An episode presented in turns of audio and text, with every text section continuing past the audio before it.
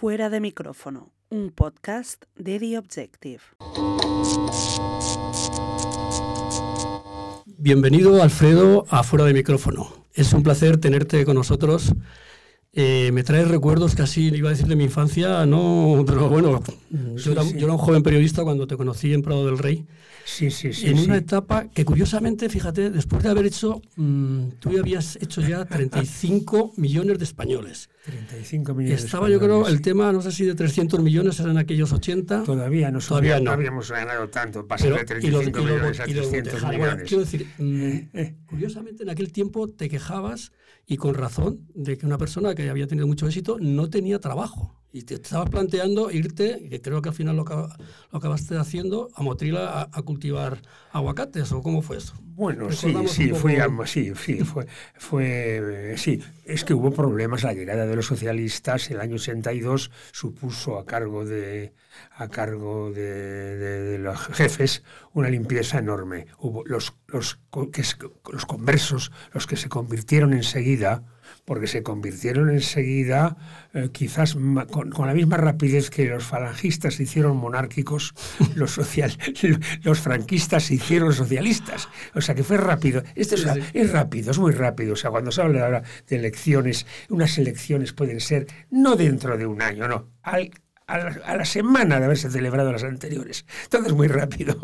sí, sí. Y aquello fue rápido, sí. Y entonces, en, en, efecto, en efecto. No, pero ya, ya en el año 74 había, me había metido con lo de la, con lo de la agricultura. Porque yo, he sido, yo soy nieto de agricultores, nieto por parte de madre y mi padre. Uh -huh.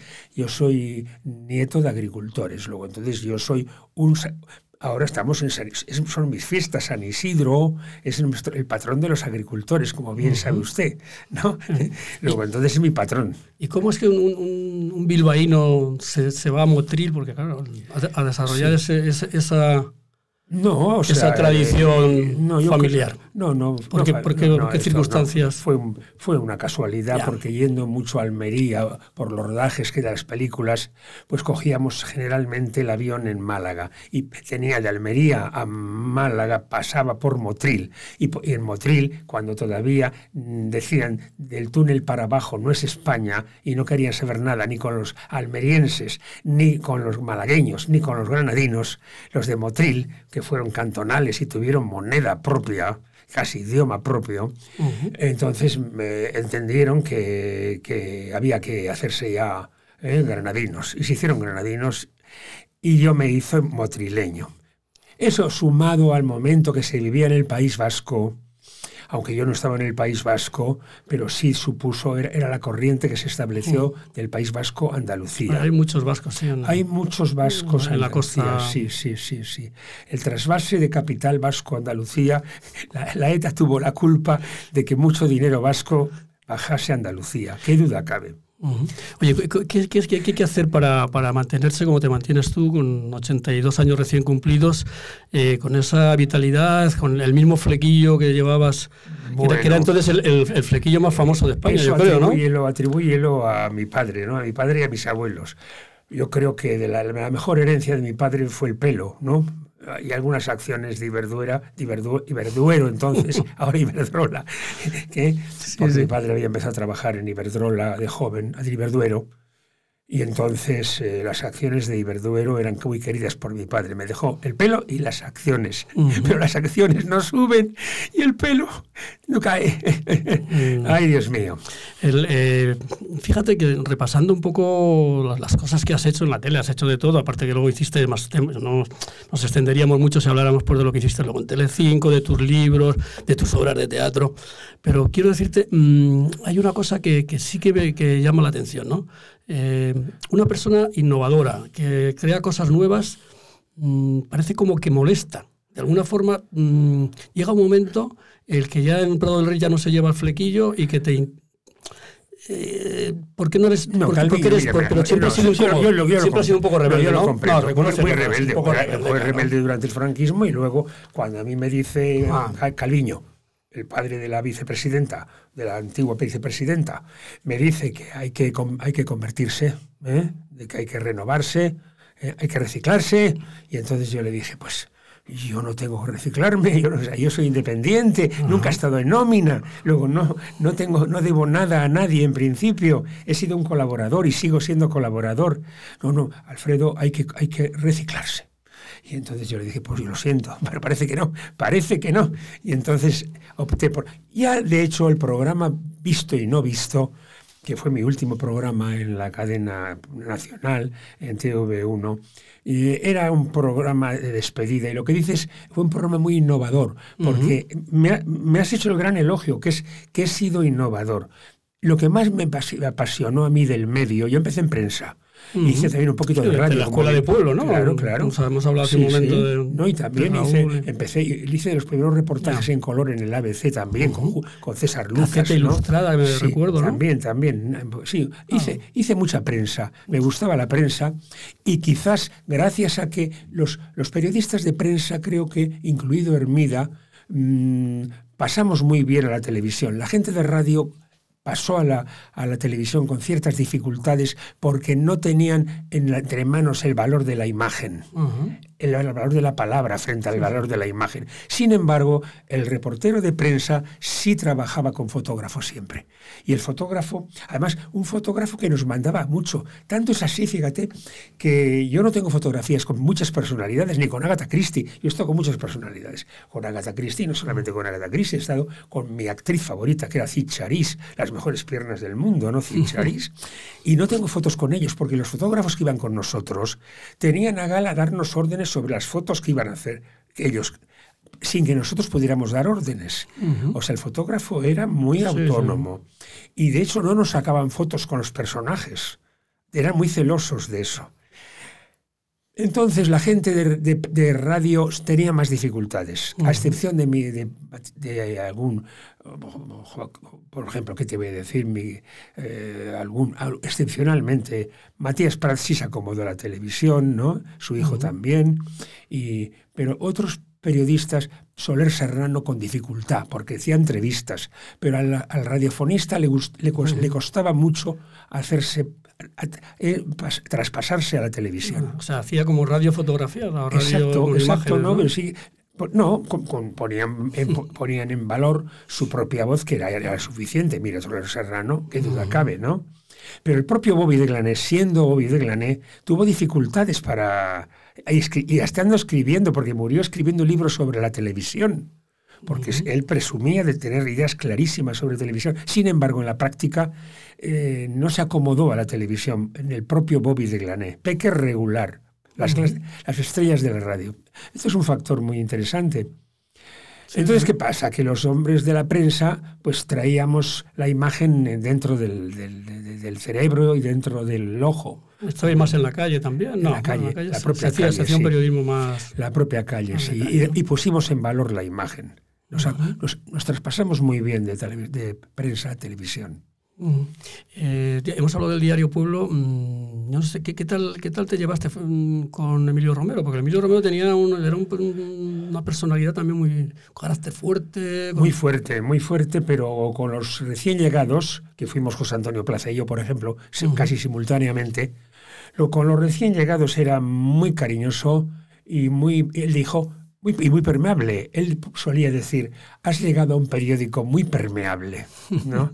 Incluso José Antonio Plaza, que también tenía mucho carácter, me acuerdo de que reunió, Milo Romero un día reúne a la redacción de Pueblo, eh, hablo de, del, primer pueblo, de la calle Narváez, número 70. Entonces reunió a la redacción y todo el mundo estuvo expectante, ¿no? Porque ha reunido a toda la redacción. Silencio, dijo el, Emilio Romero. Todo el mundo interrumpió el trabajo las conversaciones. Os voy a decir que ha llegado hoy un muchacho aquí que me acaba de decir que ustedes tienen que ir preparándose porque él viene a trabajar muy fuerte y dice que se ha casado con la noticia. Entonces, Tico Medina se puso de pie y dijo, director, eso a nosotros no nos importa, porque concretamente yo puedo decirle a José Antonio Plaza, ese nuevo que ha llegado, que le voy a poner los cuernos. si se ha casado con la noticia, le voy a poner los cuernos. Era una, era una redacción vibrante, de, plena guerra. O sea, me acuerdo que yo el año, el año 62, me parece, llegué a tener un, el mes de diciembre siete portadas. Ayer una guerra a ver quién, quién saltaba por, a la portada del periódico. Sí, sí, sí. ¿Eh? O sea, que había hasta navajazos. sí, sí, sí. sí. Una, auténtica guerra. Era precioso, era precioso. Era como Fleet Street. Era lo que, lo que llegué a conocer en Londres por pelos, por muy poco. ya no existe Fleet Street, la calle Fleet Street en Londres ya no es la calle de los periódicos, los periódicos fueron ya repartiéndose, pero fue una calle fabulosa. Todos los, los bares eran de periodistas, era apasionante. Oye, es curioso que, ahora, te, con todo el tiempo que ha pasado, mm, tú te coges en el archivo el programa 35 millones de españoles y ahí denuncia eh, supongo que habría presiones porque os, metíais con grandes empresas por temas. Eh, quiero decir, mm, ese periodismo no desmerece y ese programa prácticamente ya no se hace en la televisión ahora, ¿no? Pues no, claro, era, es que era una, era una potencia de opinión la, la, la, claro, la, monarquía, la monarquía que tenía Televisión Española de ser la única. Eh, era fabulosa hasta el punto de que, hablando de 35 millones, un día, una vez que subió la electricidad, incluso a cotas, a cotas más altas que las que ha obtenido ahora, eh, fue, tuvimos la fuerza de llevar la televisión y a este programa de 35 millones, nada menos que a, la, Oriol, de la familia Oriol que controlaba el kilovatio en España, al rey del kilovatio. Le llevamos allí y tuvo que comparecer. O sea, llegamos, a tener mucha fuerza. Tuvo que dar explicaciones, vamos. sí, sí.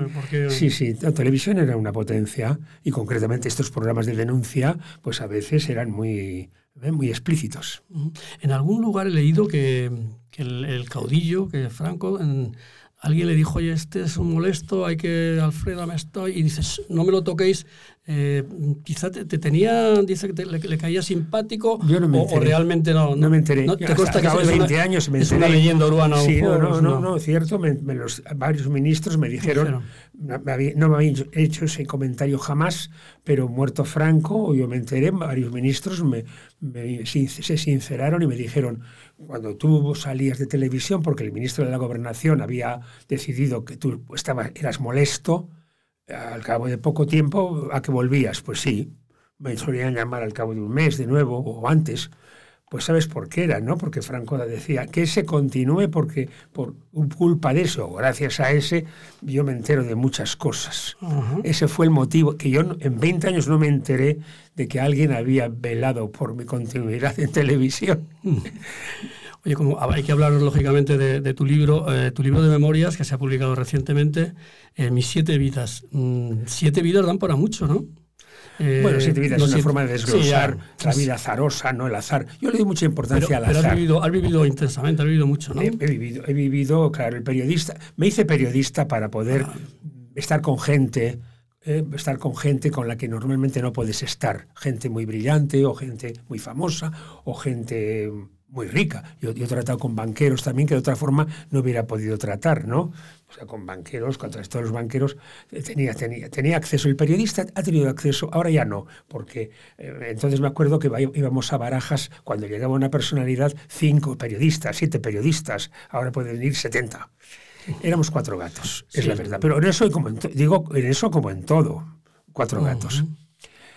Y Mm, podíamos, podíamos aspirar a muchas cosas y yo concretamente quise ser periodista para poder viajar, para poder estar con artistas, por ejemplo. Yo o sea, yo me recuerdo, recuerdo, hoy he estado tomando churros en el San Ginés, que yo tomé cuando tenía 17 años y estaba terminando el, el, preuniversitario, vine a Madrid para verle, habían, me yo que había sido muy, era muy famosa ya Nati Mistral, había sido la, heredera de Celia ah, Gámez y ah, había estrenado En,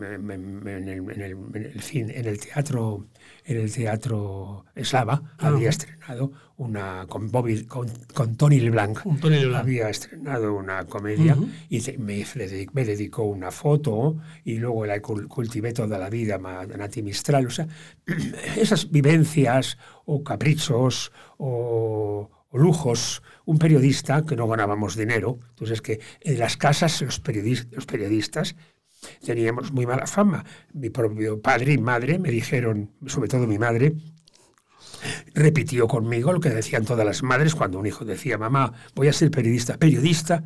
Periodista. Prefiero antes que seas pianista en un prostíbulo. Decían algunas madres. Mi madre no llegó a decir eso, pero estaba en esa línea, ¿eh? Teníamos muy mala fama. Mujeriegos, borrachos. El periodista tenía muy mala fama. Algunas veces ganada a pulso esa mala fama. Trasnochaba mucho el periodista. Yo hice Noches de Madrid durante un par de años. Sí, cuando los periódicos cerraban a las 2 de la mañana. claro, claro yo ha cambiado hice Noches de Madrid en el Diario Madrid, hice Noches de Madrid en la agencia Hispania Press, hice Noches de Madrid y hacíamos allí sucesos famosos, hacíamos de todo, desde las 8 de la noche a las, a las 4 de la mañana. Eh, como, como retratista, tú retrataste, claro, en la, España de los Botejaras, lo que era el país. Eh, eh, somos un país, alguna vez te lo, te lo, he escuchado decir, somos un país diferente. O sea, decías, bueno, hemos tenido un presidente de una cadena de televisión que era ciego, que lógicamente no veía la televisión, pero hemos tenido pues a un director de, concretamente del programa 300 millones, que era Gustavo, Gustavo Pérez Pug, quiero recordar, ¿no? Sí que no había viajado a América y, el programa era, El programa 300 millones... somos capaces de cualquier cosa, ¿no? Así es, así es. El programa 300 millones estaba a cargo de un, de un señor que no había viajado a América. Luego, pero también en, en, en Telecinco, cuando fui con Valerio Lazarov, que me llevó a Telecinco, Mm, y estuve muy bien con él. Era para mí ha sido Chicho y Chicho y Valerio han sido, han sido fabulosos en mi carrera también, ¿no? Grandes profesionales. Fueron amigos, fueron, me valoraban mucho y me, me tenían como amigo además y eso me honraba.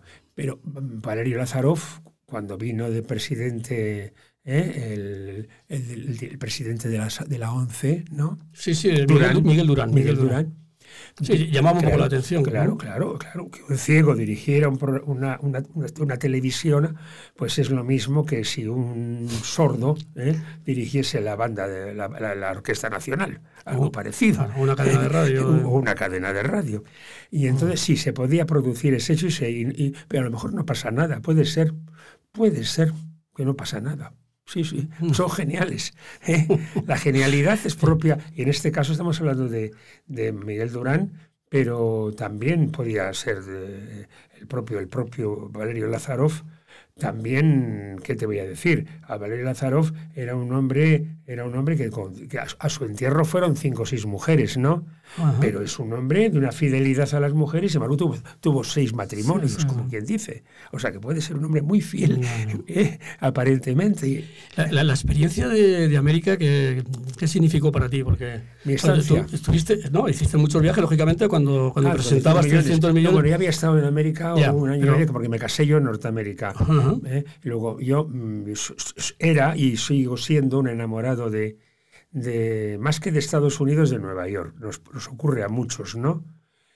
Y luego también eh, estuve en algún programa como, eh, como lo con la familia ah, con la familia mexicana de, de, la televisión, Azcárraga, estuve en, Miami haciendo programas para la televisión hispana en Estados Unidos. ¿no? Otro año estuve allí. O sea, sí, sí, me gusta me gustaba Estados Unidos, me gusta, me gusta Nueva York sobre todo. Ahora están en, están en crisis, ¿no? Se habla de que no, eh, no tienen, tienen una gran deuda, pero es bueno de ver dinero. Te dirían un, banque, un banquero nos diría que es bueno de ver dinero. Mm. Oye, ¿cómo ves un poco la televisión de ahora? da la sensación de que se repiten mucho lo que llaman, se, se llaman los formatos. Cuando algo funciona, eh, todos copian a eso. Mm, quizá volvemos a lo de antes, eh, falta a lo mejor apuestas un poco más arriesgadas. O... Pues hombre, sí, yo, era muy arriesgado. ¿Qué, programas te gustan a ti o qué ves? Mira, yo puedo ponerte un ejemplo que no prosperó, que no me dejaron hacer, pero tuve, yo, era bastante, me gustaba hacer, hacer inventos, ¿no? Porque la televisión se prestaba a hacer inventos, ¿no? Por ejemplo, ¿qué te voy a decir? Cuando, en el programa Vivir, Vivir para Ver, pues yo creo que, que hay quise crear la cuarta pared, como en el teatro, una cuarta pared en televisión, con público detrás. ¿eh? Para que, ya que no hay público delante, que yo no veía al público delante, lo puse detrás y era como la trastienda, de vez en cuando me volvía al público de atrás para ver qué opinaba y tal. Y en el programa Visto y No Visto, que fue mi último programa en la primera cadena, pues también hice, y traté de hacer algunos inventos. Y entonces hice que pretendí un invento que era mezclar la publicidad con los programas se llamaba Super Revista y era empalmar. Si un, si un spot de televisión terminaba, ¿qué te voy a decir?, con un paracaidista, entonces metía una, noticia de, paracaidistas. sí, no? sí, una, sí, o sea, un, una, una, una, mistificación de, de, la, de, la, realidad con la publicidad. ¿eh? La ficción de, la, de los anuncios y, ¿eh? y la calidad eh, imagen de los anuncios con calidad de imagen con las noticias. Y entonces hacer una mixtura que, fuera capaz de, crear un mundo bipolar, bipolar pero, una, pero unitario entre la publicidad y para revalorizar la publicidad también. Y entonces les dio miedo y salió un producto muy interesante, muy interesante. El, el, piloto me gustó muchísimo y lo tengo el piloto, lógicamente, pero les dio miedo eso de, de crear la, el matrimonio entre la publicidad y la realidad. Que a mí me gustaba mucho. En, tu faceta de, de, agricultor, mm, ¿cómo, ¿cómo ves el...? Porque se habla mucho de, bueno, de que la gente del campo se queja de, que, los costes no y que de los costes de los costes de, de, producción son mayores incluso de que el del precio luego que le pagan no o sea me refiero a bonos a eh, yo no sé si la inversión que, tú has hecho no ha merecido la pena bueno es, es, terrible. Mira ayer mismo sin ir más lejos hice una, una descubierta por el, por el corte inglés el, abajo en la cuestión de, supermercado. Supermercado, supermercado y sobre todo la frutería. La frutería porque yo cultivo, he cultivado y cultivo aguacate, ¿no? Y entonces seguro que entre las 30 frutas que puede haber ahora en, en venta, 20 frutas vienen de América ya. De Perú, o de Ecuador, o de Paraguay, o de Canadá, o de Estados Unidos y que dice de América, dice de Israel y de Sudáfrica. quiere decirse, la agricultura ya eh, con los aviones. Mira, decían que había tres cosas que iban a cambiar el mundo. Uno era el frigorífico, otro era el frigorífico por un lado, por supuesto. La televisión, bueno, la televisión es anterior, ¿no? Sí, era la, era la aviación y era la televisión frigorífico. La aviación está cambiando el mundo, qué duda cabe. Ya no hay que utilizar eh, contenedores para traer la fruta. Un avión, un avión puede llevar, igual que, eh, lleva, carros de combate, un avión, le puedes poner ocho, ocho contenedores a un avión. Ocho contenedores, pesados contenedores, igual que lleva ocho, ocho tanques. Y quiere decirse que en 48 horas o 24 horas pueden venir cantidad de contenedores de fruta de la República Dominicana o de México, y el aguacate está llegando, ya, no es necesario el barco. Con lo cual, el mundo es global, sobre todo por la fruta. La fruta de cualquier lugar del mundo puede, venir, puede ir a otro país en 24 horas. Y eso altera los precios, altera todo, porque vienen, un aguacate sale de Perú a un euro eh, o, 60 céntimos, con lo cual aquí se puede vender a, a, 2 euros o 3 en lugar de 5 euros que costaría producir ese kilo de aguacate en España. No puedes competir, claro. No se puede competir independientemente. Ah, por eso, por eso quizás podemos y debemos competir porque nuestras calidades son muy grandes en España. En la España tropical, que es la zona de la costa, la costa granadina, Aquí hay un continente en, Europa, un, pequeño continente que es Granada. Tiene nieves perpetuas con Abulacer y Veleta y tiene una costa tropical. o sea, decir que eh, eh, es un lugar providencial y único en toda Europa. No lo tiene ni Turquía, no lo tiene Grecia, no lo tiene Italia. ¿Tu relación con el País Vasco se mantiene un poco ya más? Porque claro, ya los años han pasado, no sé si tienes todavía familia a la que vas a Tengo ver. familia. en Bilbao. Por desgracia ha muerto mi hermana con 95 años hace seis meses, pero, pero que continúan, tengo, me continúo con familia yo me considero muy bilbaíno. Los bilbaínos, los bilbaínos somos primero bilbaínos y luego somos euskaldunes. No es lo mismo. Los, guipuzcoanos son otra cosa. Los de, los de Álava no sé lo que eran o lo que quieren ser. ya están marcando diferencias, Sí, sí. No, no, les dieron la capital a Vitoria, no es poco, ¿no? Les dimos la capital. Pero el bilbaíno, los bilbaínos somos bilbaínos yo creo. Mm, sin que eso quiera decir por que, que, hay una aristocracia aquí guipuzcoana. Puede ser. Es la aristocracia de Euskaldun. Eh, vives, vives el periodismo, supongo, bueno, de alguna manera no se siente tan activo como antes, pero sigues, sigue la actualidad. ¿Qué, ¿Qué, te parece un poco cómo está el país? Eh, el, el, adelanto este de elecciones el 23 de junio. No sé si tú pues no, no sé, vas, a, vas a ir a votar, por sí, ejemplo. Sí, claro. Vas a ir, ¿no? Voto, voy, a, voy a votar y, y, me gusta votar, me gusta votar. Pero quiero decir... El panorama...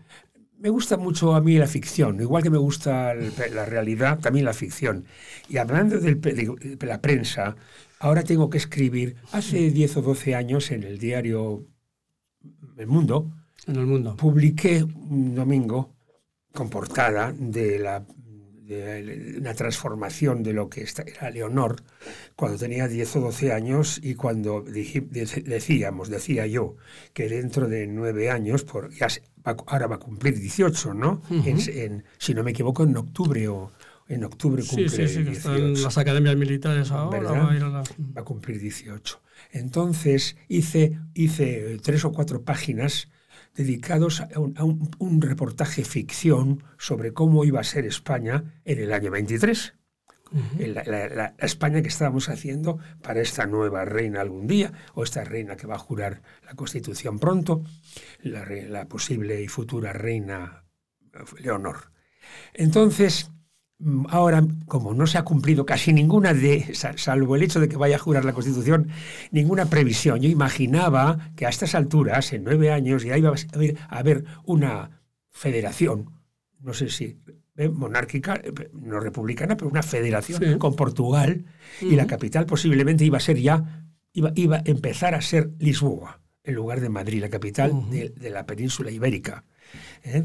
Y luego había una serie de supuestos, iba a haber aquí un, un pues eso, un, un, primer ministro, que iba a ser en aquel momento me parece que yo pensaba que podría haber sido, y todavía, claro que sí, no solamente vive, pero está, se malogró, ¿no?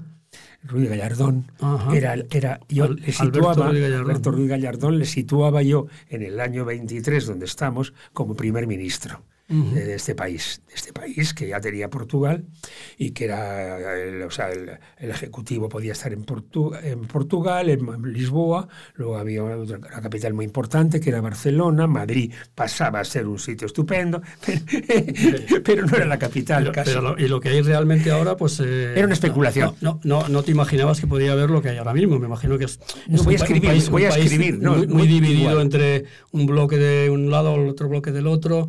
Eh, no, no ha habido grandes transformaciones, no, no ha habido, no. no. En 15 años no ha habido, no. No, no, no. Pensaba ¿Tú, tú que iba a haber. ¿Tú no ves que el país está más, más, eh, más polarizado que, que, a lo mejor hace 15 años, 10 años? No creo, no creo, no, no. creo. No creo, porque que se puede producir con el paso de los de, de, de, una, de, una, de, una, de una decena, o sea, un par de décadas, posiblemente de años, pues posiblemente eh, se materializarán esas aspiraciones que pueden tener ¿no? algunas comunidades, ¿no? se materializarán posiblemente.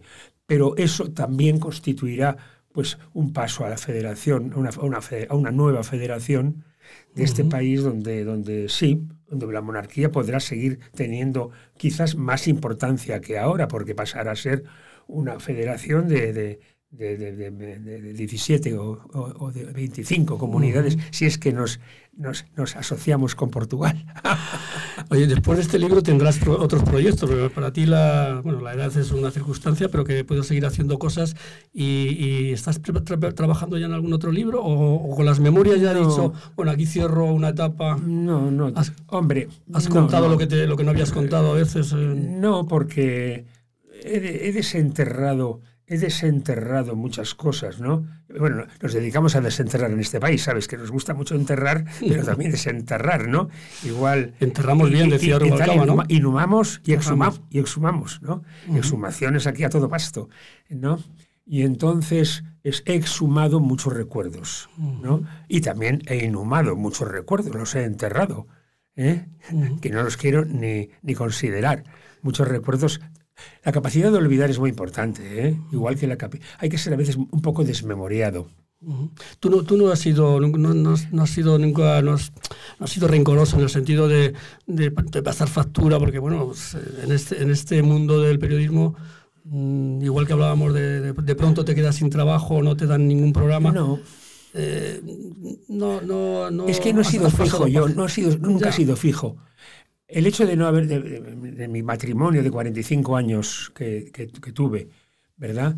pues el no haber tenido descendencia me hizo muy libre. Es decir, quien no tiene hijos o está, soltero, eh, tiene unas, prerrogativas que, que, puede hacer uso de ellas. Y una de ellas es no pensar en el futuro casi, porque tú no tienes futuro, son tus hijos los que tienen futuro. Luego entonces eso concede mucha libertad, no cierta libertad, mucha libertad. Y yo he sido muy libre, no porque sea ¿eh? desenfadado, porque sea, porque, porque haya sido mm, ¿eh? un hombre, un hombre mm, audaz, ¿no? sino simplemente porque no, no, me sentía, no me sentía obligado. ¿Eh? Incluso mis propias necesidades no han sido muy mm. importantes nunca. no tener hijos, no sé si a veces se, te puede plantear todo lo que has trabajado tú, todo tu, eh, te has vuelto a casar. Eso no es importante. No tiene, importancia. tener hijos no es importante, no es grave. Lo, que es grave es lo que está ocurriendo en este país, que no lo veo en ningún periódico, no lo dice en la radio, no lo dice en la televisión, que hay un millón ochocientos mil hijos únicos que no, no tienen necesidad de trabajar y que no tienen problema de vivienda por mucho que nos empeñemos. No, no, no, no. Tienen casi los pisos de los, de los dos abuelos, de los cuatro abuelos. Sí, O sea, este, este, este, dato que se da aquí, en algunos otros países se da, pero más se da, más se da el no tener hijos. No esta, esta situación en España de, de hijos únicos. Son auténticos dictadores en cada familia. Disponen de muchos medios. No se les compra a estos chicos por 400 euros al mes se equivocan los que les den, se crean que van a comprar incluso su voluntad. No necesitan. Los abuelos le pueden dar 400 euros. Los abuelos pertenecen a una generación muy ahorradora. ¿No sería mejor que les dieran trabajo? Sí, sí, pero no quieren tampoco. No, no creas que quieren demasiado. Primero porque ven que no necesitan, no necesitan trabajar tanto. Porque van, van, a, van, a recibir, van a recibir una herencia. Mira, la pandemia, ¿cuántos han, han muerto con la pandemia?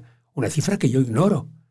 Que me digan la cifra auténtica. 150.000. Ciento y pico mil, se habló de ciento y pico mil. Bueno, sí, pero no, creo que más. Ya, se dejó Con lo cual las herencias, si se han vendido cantidad de automóviles de 40 y 50 millones después de la pandemia, o sea, ha habido mucha gente que ha recibido herencias, porque ha muerto una generación que ahorró mucho. Ahorró mucho, aunque tuvieran una carnicería o tuvieran una ferretería o fueran fontaneros o fueron incluso a Alemania hay gente que fue a Alemania y en tres o cuatro años vino con dinero, que pues un, tallercito mecánico, lo que sea. O sea, quiere decirse que no es un problema el, de la juventud. O sea, hay, si es cierto que es cierto que hay 1.800.000 hijos únicos, algunos de los cuales tienen ya 45 50, otros tienen 25, pero hay de 45 50 hijo único, ¿eh? que como los padres y casi los abuelos están vivos todavía, porque este país está lleno de octogenarios y nonagenarios, luego aquí tiene que hacerse cargo de esto un sociólogo o, por ejemplo, un Leguina, que era, ¿no? sí, sí, sí, experto en, estadística, y, antropólogo y, tiene que hacerse cargo los sociólogos. Sí, sí, sí. Como Gaviria o como muchos otros sociólogos que hemos tenido en este país y tenemos todavía. Pero nos puede salvar la inmigración un poco, la inmigración de, de pues personas. Pues hombre, claro, están cuidando a nuestros abuelos, nuestros, nuestros viejos, a nosotros, a los, a los, octogenarios, nos están cuidando como la mujer que tengo yo ahora, una hondureña con la cual me he casado yo. Me volví a casar con la mujer que cuidaba a mi esposa, a mi fallecida esposa. Luego, entonces quiero decir que hemos tenido que tener 200.000, 200.000 mujeres de Hispanoamérica para cuidar a los abuelos que no cuidan las nietas, esas hijas únicas, no cuidan a los abuelos. Hemos tenido que traer 200.000 mujeres porque no es que no quieran trabajar, es que no quieren ni cuidar a los abuelos. Sí, hay trabajos. Eh, ¿Te acuerdas de un programa que además yo creo que mm, lo hacía Fernando García Tola, ya, ya vamos terminando, Sí. eh, que se llamaba Si yo fuera presidente? Si tú fueras presidente, la primera medida que tomarías, eh, o una medida, digamos, de calado, por, ¿qué, qué es lo que crees que es más, más urgente o más prioritario en este país? Ponte en el, en el, en el lugar de, de- Sí. de- de Sánchez. Sí, bueno, pues yo aquí pondría lo que ponían la aristo- lo- las, las buenas familias inglesas, eh, criaban a sus hijos con dos cosas, ducha fría y pescado con espinas. Pescado con espinas. Aquí no hay chico que quiera comer pescado. En cuanto ve una espina, dice, yo no como eso. Y, o sea, ducha, dif- ducha fría, eso decía la aristocracia inglesa, ducha fría y pescado con espinas. De esa manera se crían los chicos a los, a los 5 o 7 años, ya son capaces de todo. Así hicieron los ingleses un imperio. Así hicieron un imperio. Oye, pues muchísimas gracias, Alfredo. Ha sido un placer estar un rato aquí contigo charlando. Para mí. Eh, y nada, pues te deseo que mucho éxito con el libro y Ah, mucho bueno, éxito sí. con, Sí, sí. con tu vida de agricultor Así. Y de... Sí. y de- Ah, tendré que escribir una- una- un libro sobre mi tu vida de nueva- y tu agricultor. nueva vida también, con- Sí, ¿no? porque tienes eh, la- Ah, bueno, tengo un libro que se llama Vamos allá sobre, el, sobre las postrimerías. Ah. Luego, claro, yo soy creyente, luego entonces creo que después de esta vida hay otra. Luego, no, yo- mi libro se llama siete, Mis siete vidas. Y yo creo sinceramente que hay una octava vida. No sé dónde, no sé cuándo, O sea, que- que- no no, sé si es buena, si no, es mala. no descartas volver no crees en la reencarnación, ¿no? No, la reencarnación es otra cosa. Ya es otra. Pero, pero no lo sé, no lo sé. Un periodista muy bueno, que era Germán López Arias, estando, estaba muriéndose en la clínica de la Concepción, como se mueren todos los periodistas en la novena planta, y decía, cuando vamos, íbamos los periodistas, os voy a pisar la noticia, me voy a enterar antes que vosotros de lo que hay ahora. Estupendo, pues nada, ha sido un placer. ¿eh? Para mí.